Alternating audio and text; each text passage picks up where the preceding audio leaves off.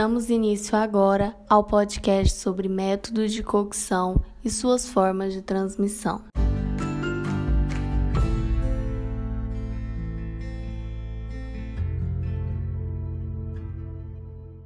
A cocção nada mais é do que o cozimento. Ao preparar os alimentos com uma fonte de calor, estamos aplicando a cocção. Durante o processo de cocção, ocorre a transferência de energia de uma fonte de calor para o alimento. A cocção serve também para destruir microorganismos nocivos, tornando os alimentos próprios para o consumo. A cocção também modifica a estrutura dos alimentos, mudando a textura, cores e sabores. Existem três principais métodos de cocção: calor úmido, calor seco e calor misto. Nesse podcast, vamos entender que o princípio básico da cocção é o calor, que pode ser direto ou indireto.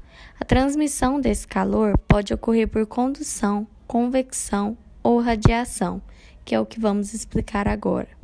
Na condução, a transmissão de calor é direta e ocorre a propagação do calor do exterior para o interior, decorrente do contato molécula com molécula, por meio do contato direto do alimento com o calor, como na chapa para grelhar alimentos. Já na convecção, a transferência de calor ocorre quando moléculas gasosas ou de algum fluido líquido, como água, leite, sucos ou vinhos, se movem de uma área mais quente para uma área mais fria. A convecção pode ser natural ou artificial. A convecção natural é a água em ebulição, por exemplo, no cozimento de uma batata, e artificial, como em fornos com circulação de ar. Já a radiação dispensa o contato direto do alimento com a fonte de calor, pois a transmissão do calor se dá por meio de ondas eletromagnéticas. A radiação infravermelha é o aquecimento de materiais com alta retenção de calor a altas temperaturas, fazendo com que o calor se solte em ondas, cozinhando o alimento, como por exemplo um pão na torradeira. A radiação no micro-ondas se dá por meio da radiação de ondas que agitam as moléculas e as partículas de água presentes no alimento. Os meios de cocção são importantes no processo de transformação do alimento. A água atua principalmente nos métodos de calor úmido onde o calor é conduzido até o alimento pela água ou por líquidos à base de água, como molhos, fundos ou pelo vapor. Podemos usar como exemplo dois alimentos bem presentes na vida dos brasileiros: o arroz e o feijão. Os dois necessitam do calor úmido, da adição de água para o seu cozimento. Já no método de calor seco, o calor é conduzido através do ar gordura ou dos dois atuando juntamente.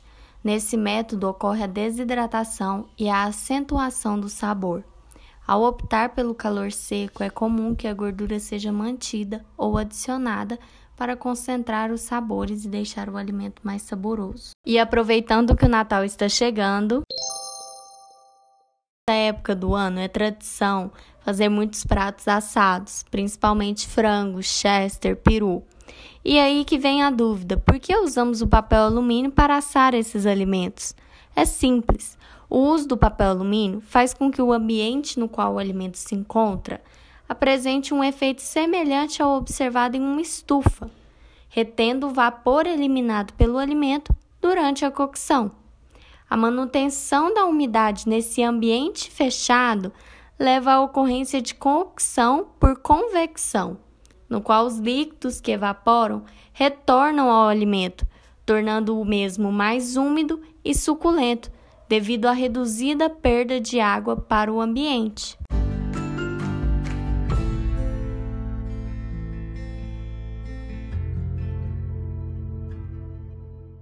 Finalizamos esse podcast entendendo que o princípio básico da cocção é o calor como os meios de cocção são importantes no processo de transformação do alimento e os principais métodos de cocção.